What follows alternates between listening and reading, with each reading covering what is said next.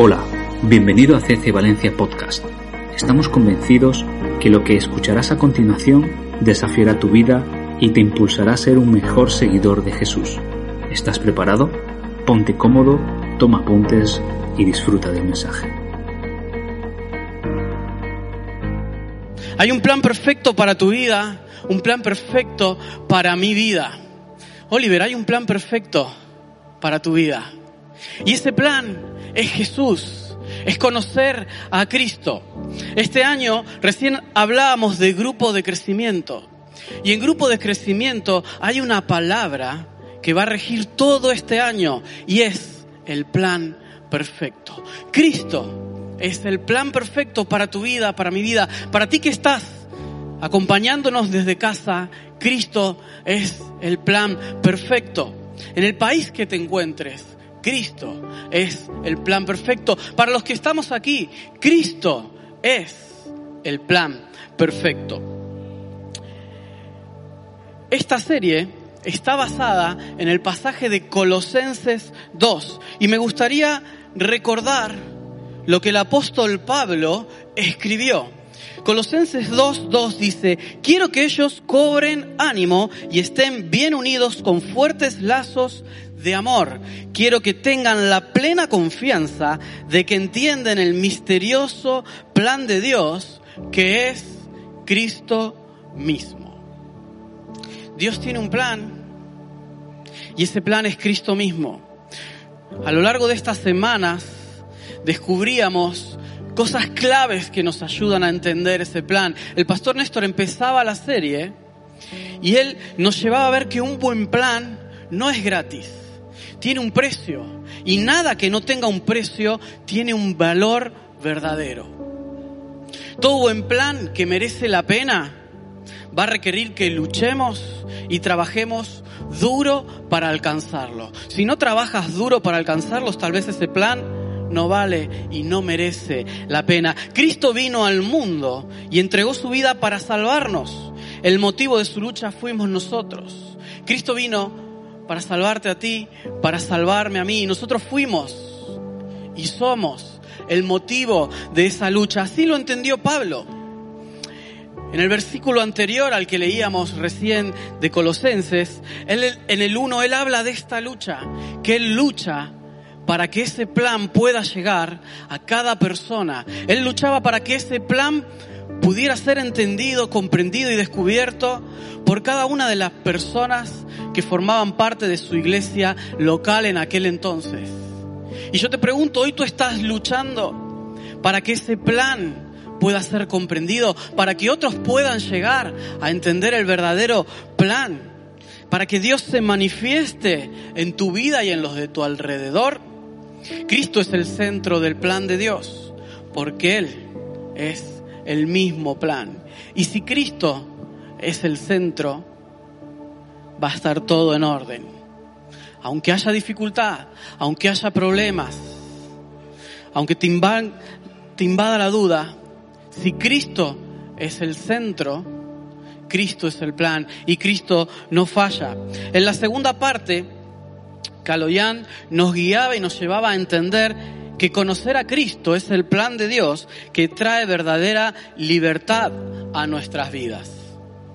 Me llamó mucho la atención cuando Carlos nos hacía ver y proyectar la imagen de la película Cadena Perpetua. Esta persona que durante 40 años de su vida había estado encerrado en la cárcel y cuando salió, que aparentemente tenía libertad, no podía disfrutar de la libertad. No sabía vivir sin que le dieran órdenes. Y es que esta verdadera libertad solo se produce cuando entendemos. Cuando entendemos que conocer a Cristo es el plan de Dios. Y en Él encontramos verdadera identidad y significado. Calo hacía mucho hincapié en esto, que la verdadera libertad es conocer a Cristo. Y yo te pregunto en esta mañana, si ya has conocido a Cristo, si estás disfrutando de ese plan y si estás viviendo esa verdadera libertad. En esta tercera parte de la serie y la última, vamos a comprender y, ir juntos a descubrir que a través de una vida de integridad podemos encontrar propósito y activar el favor de Dios para nuestras vidas.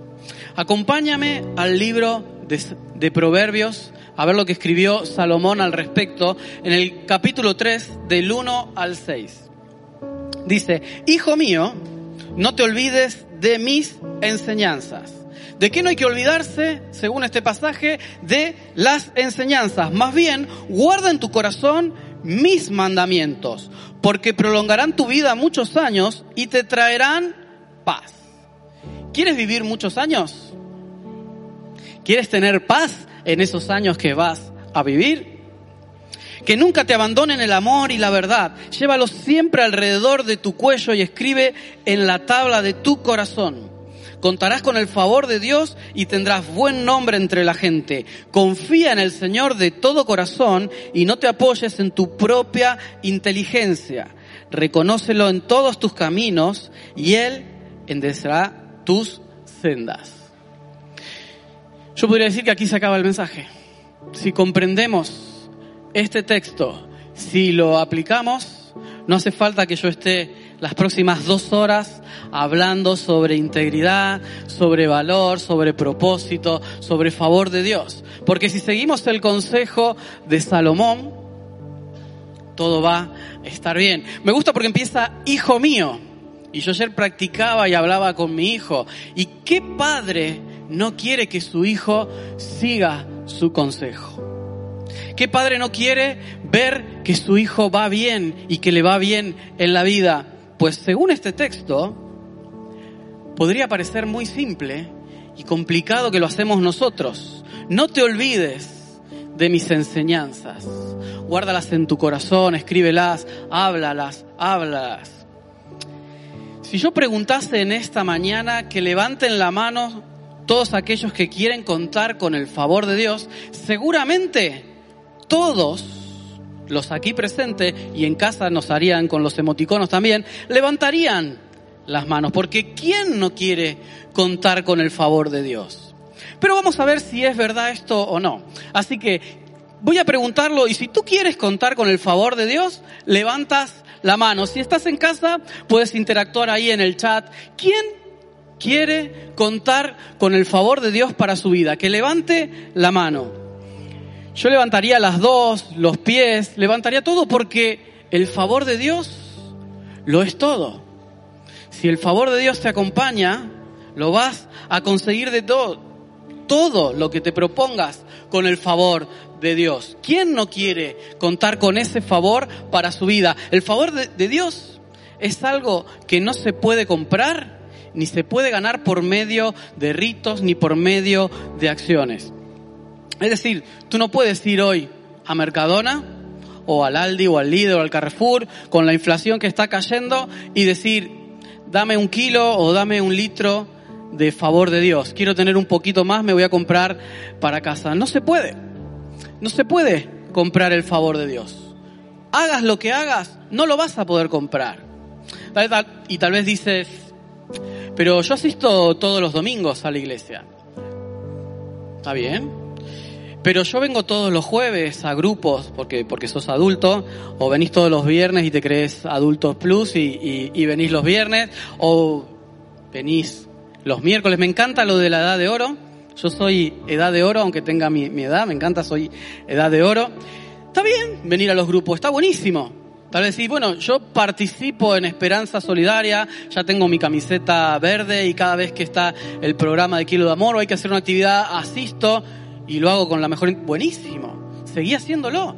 Eso está muy bueno. Tal vez si, bueno, pongo el diezmo, ofrendo, eh, ya viajé a África o voy a viajar, buenísimo. Pero hacer todo eso no te garantiza que estás comprando el favor de Dios, no te garantiza tener el favor de Dios. Es más, yo creo que hacer todo eso muchas veces es el resultado de vivir una vida con el favor de Dios, que te lleva a moverte y a decir, yo no voy a estar quieto, yo voy a asistir, yo voy a ir, yo voy a inyectar de fe, porque creo en lo que Dios hace. El favor de Dios, lo mejor de todo, es que es un regalo. Así que si tú quieres disfrutar del favor de Dios, puedes, porque es un regalo. Pero ahora vamos a ver claves para poder disfrutar de ese favor. Cuando se tiene el favor de Dios, se actúa con integridad. Repite esta palabra, integridad. A más fuerte que no te escuche bien. Pues cuando se tiene el favor de Dios, se actúa con integridad. Y ese favor, esa gracia se multiplica. Y la verdad que es la que marca la diferencia en la vida de una persona. Podemos ver personas que viven y que tienen el favor de Dios. Y caminan y vos decís, todo les sale bien. Todo les sale bien. Integridad, hablábamos recién. La gracia se manifiesta plenamente en quienes son íntegros en su fe. ¿Estás siendo íntegro en tu fe? Porque la gracia se va a manifestar plenamente en aquellos que son íntegros en su fe. ¿Cómo vives tu fe? Déjame hacerte otra pregunta hablando del favor de Dios en nuestras vidas. ¿Cuántos creen que el favor de Dios abre puertas? ¿Tú crees que el favor de Dios abre puertas? Sí, por supuesto que sí. El favor de Dios abre las puertas. Y otra pregunta, para abrir las puertas, ¿qué se necesita? Yo se la hacía a mi hijo ayer y me la respondió bien. No es una pregunta trampa de pastor, es una pregunta que tiene respuesta sencilla. Para abrir puertas, ¿qué hace falta? Llaves. Hace falta llaves. Mira, acá tengo la llave de la iglesia, la. Tuve que hacer un curso para aprender a abrir las puertas de la iglesia, que son muchísimas llaves. Para abrir una puerta se necesita llaves. Y se necesita la llave adecuada, porque podés estar intentando abrir el cuarto de producción con la llave que no es y no lo vas a abrir. Es más, te vas a frustrar cuando no utilizas la llave adecuada. Y a mí me gusta pensar, me gusta pensar mucho, y me gusta pensar que es Dios el que abre las puertas, pero que somos nosotros las llaves que Él utiliza para abrir las puertas. Nuestro comportamiento, nuestra integridad, la forma en que nos movemos por la vida son las llaves que abren las puertas. Se están abriendo las puertas en tu vida. Estás logrando abrir las puertas que Dios ha preparado. Te hace falta tener la llave, caminar con integridad. La integridad nos ayuda a encontrar nuestro propósito. Si hay algo que quiero que podamos eh, ver juntos en esta mañana, en esta última parte de la serie, es que es la integridad la que nos permite alcanzar el propósito que Dios diseñó para nuestra vida. C.S. Lewis, o C.S. Lewis, según como te guste más pronunciarlo, el autor de las crónicas de Narnia, para los que nos gusta un poco el cine, dijo que la integridad es hacer lo correcto, incluso cuando nadie te está mirando. La integridad es hacer lo correcto incluso cuando nadie te está mirando. Pero hay un hermano, Alejandro Sanz, ahí por octubre del 2001, en el MTV Unplugged, él sacó una canción, su primera canción del Unplugged. Él tiene una canción que se titula Cuando nadie me ve. Y se ve que algo de este mensaje le habrá llegado porque también a veces, a veces me elevo, doy mil volteretas, me encierro tras puertas abiertas. Digo, bueno, capaz que tenía algo que ver con esto cuando estaba hablando de las puertas, de abrir las puertas. Pero él decía, cuando nadie me ve, ¿qué dice la canción? ¿Puedo ser? Ah, se la conocen a esa, ¿ah? ¿Y la que estábamos cantando antes? Cuando nadie me ve, puedo ser o no ser. ¿Quién eres? Cuando nadie te ve. Y William Shakespeare, también en su obra de Hamlet, inicia su monólogo en el tercer acto, en la primera escena, con la famosa frase de ser o no ser. Esa es la cuestión. Ser o no ser, esa es la cuestión. Y no lo voy a decir en inglés porque mi inglés es muy bueno, to be or not to be, that is the question, porque es o no es la cuestión, ser o no ser. Pero en el siglo XVI, con este acto ya se estaba planteando la cuestión. Después podés leer la, la literatura inglesa en cuanto a esto, a lo que le pasaba a él para llegar a esta frase, si hacía lo correcto o no hacía lo correcto, si escuchaba lo que tenía que hacer o no. Pero estamos hablando de integridad. ¿Y el diccionario? ¿Qué dice el diccionario? ¿Qué dice la Real Academia Española de lo que es integridad? Pues es muy triste la definición de la Real Academia. No te inspira en nada. La definición de la RAE dice integridad, cualidad del íntegro. Clarísimo. Entonces, ¿vos qué, haces? Te tenés que ir a ver lo que significa íntegro. Y, íntegro, cualidad de ser entero, de algo que no se separa. Y, y por ahí a veces no entendemos cuando leemos la definición. Yo la leí y digo, no, me mató esta definición. Porque ahora, ¿qué, qué digo con esto? Tengo que empezar a, a buscar otras cosas. Cualidad del íntegro, buenísimo. Íntegro significa completo que no está dividido. Entonces yo me puse a pensar que a mí me gusta comer mucho. Y me puse a pensar en el pan. Y para hacer el pan se necesita harina. Y vos te pones ahí a, buscar y hay tres tipos, cuatro tipos de harina, que si 4-0, harina de fuerza, pero hay una harina que es integral. Entonces si vos mirás el proceso de la harina integral, cuando empezás a leer, te dice que esta es una harina que no se separa nada del grano cuando se muele. Por lo tanto, esa es la verdadera harina integral. Y curiosamente, esa harina es la que mejor propiedades guarda que la que tiene más fibra, que es la que mejor hace, pero a lo mejor a nosotros nos gusta otro tipo de harina para hacer las pizzas o para comer otro tipo de comida. Pero me, gustaba intentar entenderlo yo de otra manera, porque digo, la harina integral, ¿cómo es la harina integral? ¿Cuál es el proceso de ser integral? Integral es que no se separa. Y me gustó eso, de que no se separa ninguna de sus partes, que es un todo, que es una totalidad. Y ahora sí te voy a leer una definición de integridad un poquito más inspiradora. Dice, la integridad significa vivir de forma coherente con nuestras creencias. Mantener alineados nuestros valores con nuestras palabras y nuestra conducta. A esta por lo menos está un poquito más elaborada. Ahora, también me topaba que la integridad a veces es decir lo que uno piensa, una definición o una frase que alguien había dicho. Y a veces el problema nuestro es que confundimos lo que es la verdadera integridad.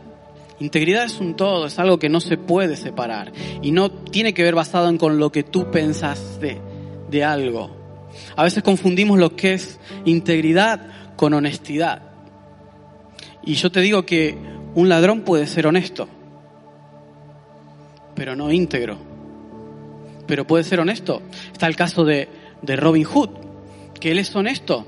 Él cree que quitándole al rico para darle al pobre, pero no por el camino correcto. ¿Y la Biblia? ¿La Biblia qué dice sobre la integridad? En la Biblia la integridad es mucho más que la coherencia entre lo que digo y lo que hago. En la Biblia, la integridad es la coherencia entre los valores que dirigen mi vida y el carácter de Dios. Es la coherencia entre los valores que dirigen mi vida y el carácter de Dios. Los valores de Dios están dirigiendo tu vida. Y hay una historia en la Biblia que particularmente me encanta porque ilustra muy bien todo lo que la integridad produce. Y es la historia de José. La podemos encontrar en el libro de Génesis, en los capítulos del 37 al 50. Y quizás ya conoces la historia de José ahí en Génesis. José era nieto de Abraham, uno de los patriarcas.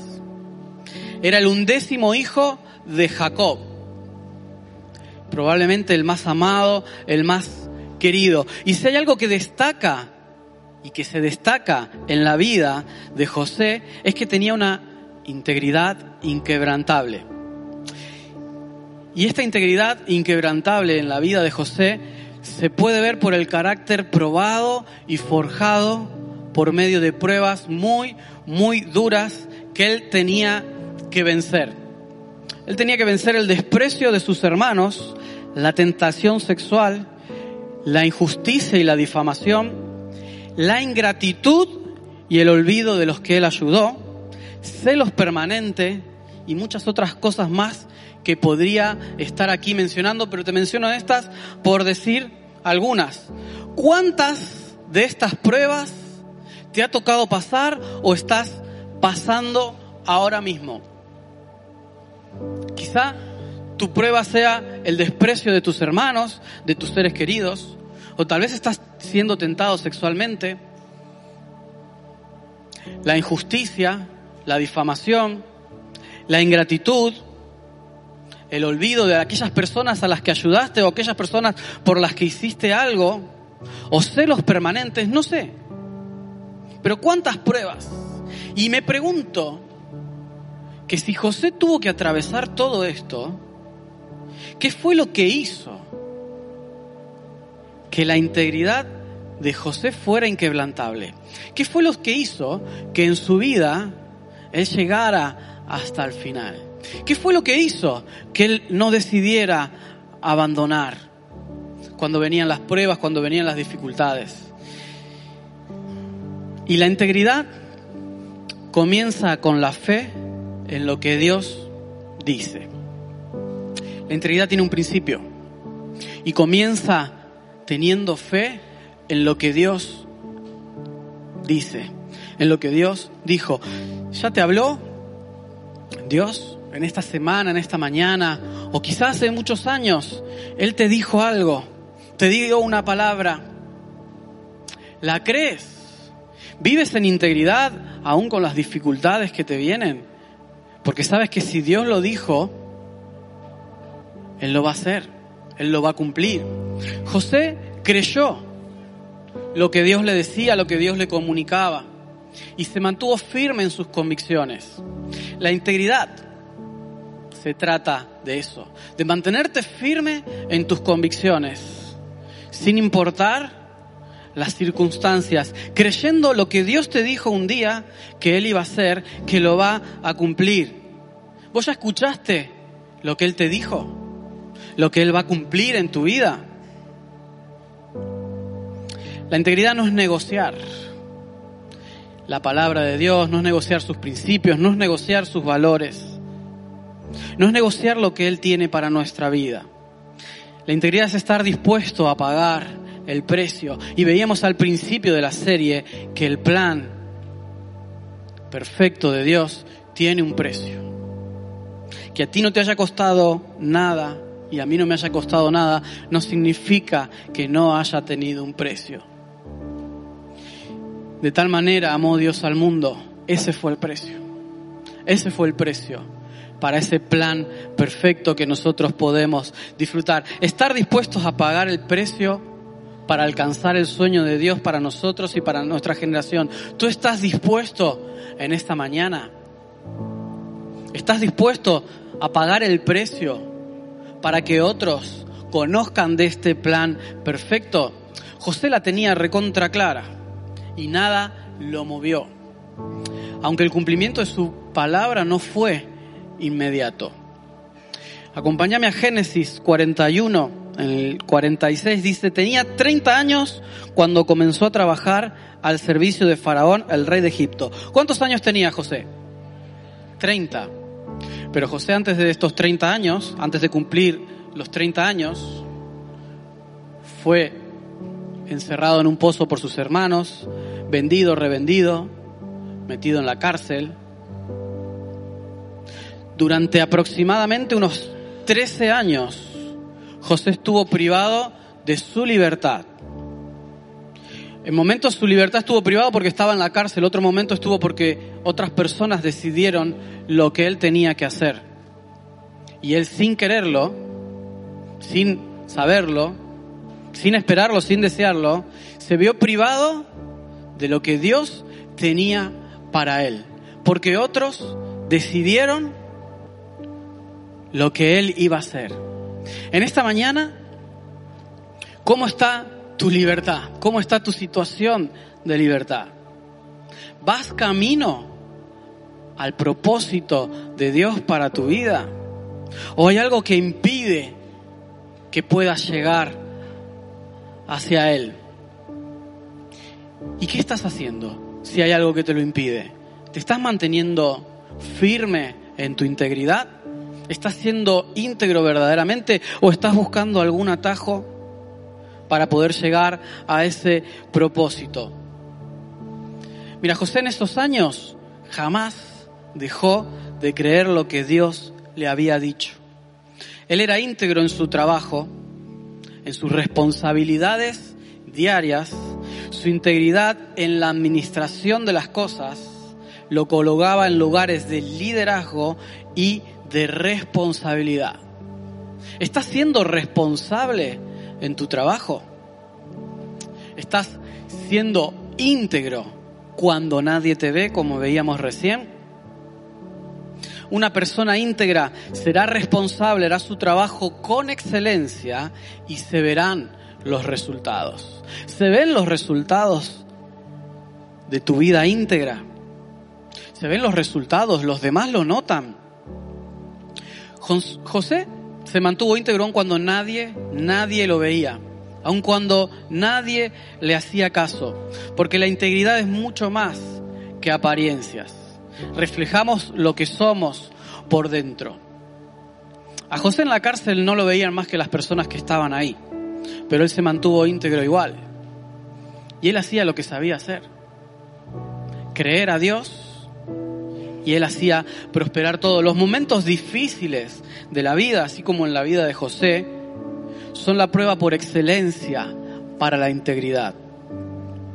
Cuando todo va bien, cuando todo nos sale bien, es relativamente fácil y sencillo mantenernos íntegros. Cuando todo te va bien, tú eres el primero, o yo soy el primero que me echo la flor, qué bien que me salió qué bien, sí, si yo estudié para esto, si yo hice esto. Y me olvido del favor de Dios que quizás está sobre mi vida. Pero cuando me va mal, ahí me empiezo a acordar.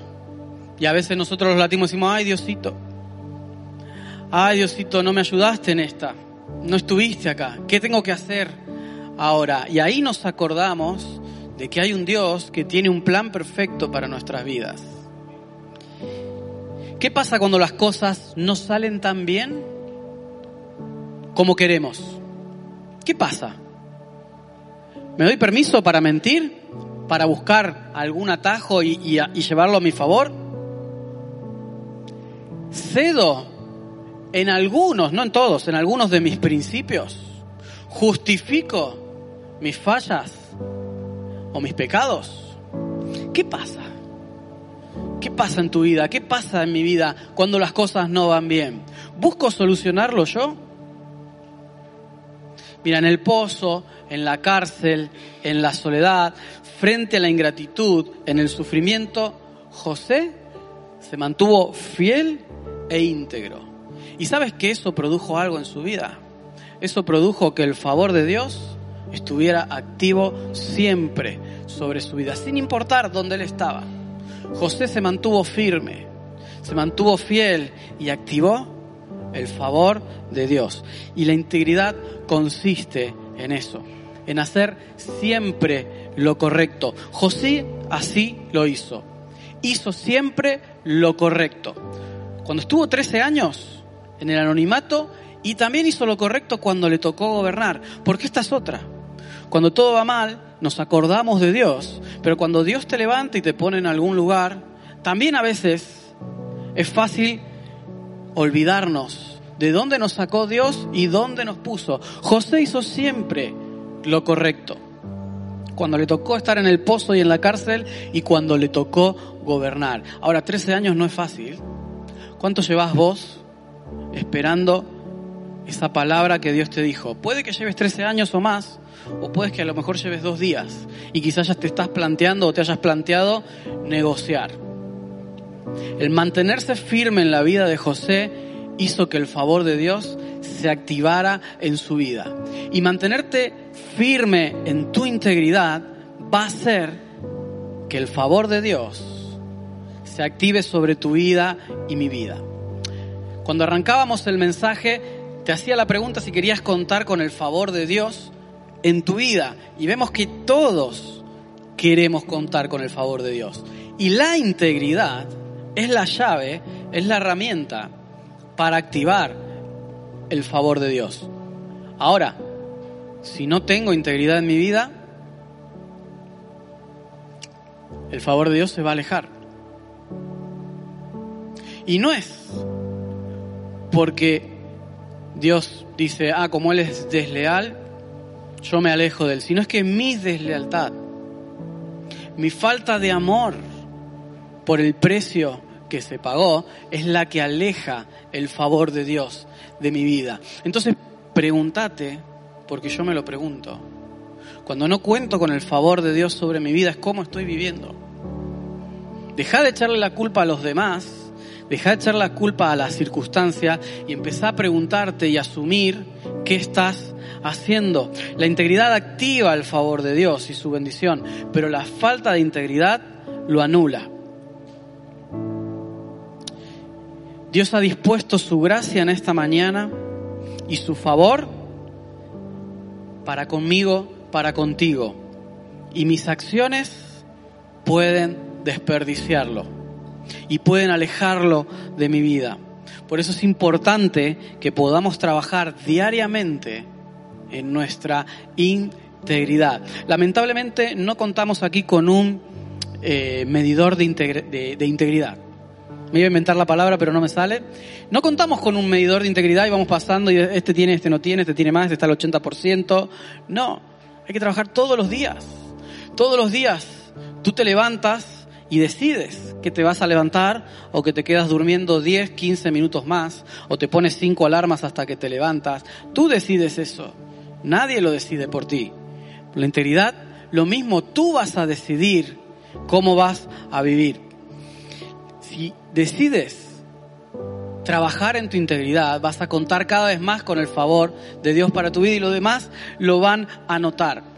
Mira lo que decía Proverbios al principio, el 3, el número 4 dice, contarás con el favor de Dios y tendrás buen nombre entre la gente. ¿Quién no quiere contar con el favor de Dios y tener buen nombre entre la gente? Pero aquí hay un orden. Y a veces nosotros nos pasamos ese orden por alto. Primero se halla el favor delante de Dios. Y después delante de los hombres. ¿Y no será que nosotros a veces lo queremos hacer al revés? Porque estamos muy cómodos y queremos que todos los demás nos vean bien, tener el favor de todos los demás. Pero hay un orden y el orden pertenece a ese plan perfecto. Primero, tengo que hallar favor delante de Dios. Y después, Dios me va a hacer hallar favor delante de los demás.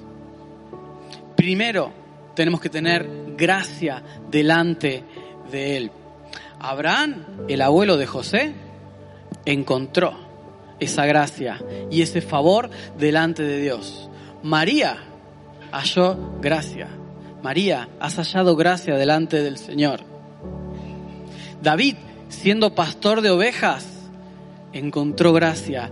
Moisés encontró gracia. ¿Y cuántos, cuántos otros miles de ejemplos podríamos encontrar a lo largo de la Biblia en la que podemos ver la clave para encontrar la gracia delante de Dios.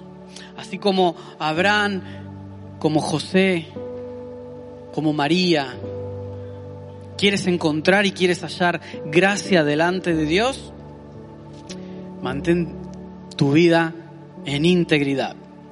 Ahora sigamos observando y viendo el ejemplo de José que es quien nos trajo hasta este momento de integridad. Su integridad le garantizaba la presencia de Dios y activaba la prosperidad de Dios. Fíjate lo que dice Génesis 39.2. Ahora bien, el Señor estaba con José y las cosas le salían muy bien. ¿Por qué le salían bien las cosas a José? Porque el Señor estaba con él porque él no negociaba ninguno de sus principios y porque él había decidido creer lo que Dios le había dicho. Pero más adelante continúa en el 21 y en el 22 dice, el Señor estaba con él y no dejó de mostrarle su amor. Hizo que se ganara la confianza del guardia de la cárcel, el cual puso a José a cargo de todos los prisioneros y de todo lo que allí se hacía. El favor de Dios trae prosperidad. Y a veces nosotros enfocamos mal el hecho de querer la prosperidad. Pero la prosperidad yo la traigo a mi vida cuando tengo una vida íntegra. Como hizo José, no importa que él estaba en la cárcel. ¿Te imaginas? A José le dieron las llaves de la cárcel y él estaba preso. Si a vos te dan la llave del lugar en el que te encontrás ahora mismo encerrado, ¿vos qué harías? ¿Lo ordenarías todo? ¿O abrirías y te irías en tu libertad? José entendió que ese no era el camino. Entendió que él tenía que hacer lo que Dios le había pedido y ordenó todo. Yo me lo imagino ahí José pasando lista a ver si este preso está, este otro no está, este está en su cama, se metían todos, lo iba controlando y de golpe llegaba él, ahora viene José, yo soy José, cierra la puerta y se la entrega al guarda. ¿Vos harías eso? Si tenés la oportunidad de que te den la llave para tu libertad, ¿te mantendrías íntegro? ¿O dirías, el Señor me dio la llave, me dio la oportunidad para que aquí me vaya? porque este no es mi lugar. Porque el Señor me prometió que yo iba a gobernar. ¿Qué harías tú? Y recién hemos visto que la integridad tiene un principio. Y ese principio está en creer lo que Dios dice. Tú le crees a Dios lo que Él te dijo. José nos deja un claro ejemplo de cómo vivir una vida de integridad capaz de activar el favor de Dios en cada en cada situación de nuestra vida. Pero sabes que hasta este momento José estaba en una situación y todavía no terminó. Él tenía un tema con sus hermanos. Sus hermanos lo habían eliminado del grupo de WhatsApp de la familia. ¿Te pasó eso alguna vez? El grupo de WhatsApp de la familia que están ahí los cuatro o cinco hermanos, los tíos, los primos, y te enfadaste con uno y hiciste un subgrupo con el otro que te llevas bien y empezás a hablar con ese y después te enfadás también con ese por alguna cosa y ya hablas personalmente con otro de tus hermanos. Bueno, a José le había pasado eso. Lo habían eliminado del grupo de WhatsApp, lo habían bloqueado.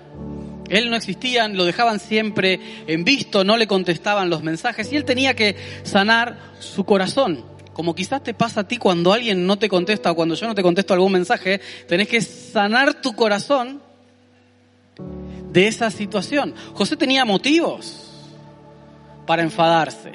José tenía todos los motivos de decir, no me contesta, estoy esperando desde el desde noviembre del año pasado que me conteste y que me responda el mensaje. Me han borrado. No sé nada de papá porque perdí el número, porque estoy ahora en otro país y ha cambiado el prefijo y no puedo saber nada de papá. A José le pasó eso. Y él tenía muchas cosas que sanar. Pero él decidió aún así mantenerse fiel y mantenerse íntegro. ¿Cuántas cosas nos enseña José de esto? Pero ¿sabes qué? La integridad también trae restauración. Mantenerte íntegro en tu vida, decidir lo correcto, va a traer la restauración. Puede traerte la restauración familiar, alguna relación rota, alguna relación con un hijo, con una hija, con un papá, con una mamá, con un hermano. Si te mantienes íntegro como lo hizo José, vas a poder decidir bien y vas a saber que perdonar es la mejor decisión que puedes tener. Y al final de la historia, en la vida de José, la familia se vuelve a unir porque hay perdón, restauración y prosperidad. Y mientras le voy a pedir al equipo de alabanza que pueda ir pasando, ¿sabes qué es ser íntegro? Ser íntegro es hacer lo que Dios hace. ¿Estás dispuesto a vivir una vida de integridad? ¿Estás dispuesto a hacer lo que Dios hace, a pagar el precio sin importar las consecuencias? Porque sabes y porque entendés que el final es lo que Dios dispuso para tu vida. José tenía todos los motivos, pero él escogió bien. ¿Cómo vas a escoger vos? ¿Cómo voy a escoger yo en esta mañana? La integridad consiste en no ceder en los principios de Dios, en mantenerse leal, escoger el, camino de la gracia, perdonar, amar y restaurar. Si decidimos ser íntegros en vivir estos principios, podremos ver restauración en los lugares donde antes había destrucción, dolor y ruina. Qué privilegio compartir contigo este valioso tiempo. Ahora, desafíate a poner en práctica esta semana uno de los principios que aprendiste hoy. Comparte este mensaje con tus amigos y búscanos en todas nuestras redes sociales para conocer más nuestra vida de iglesia.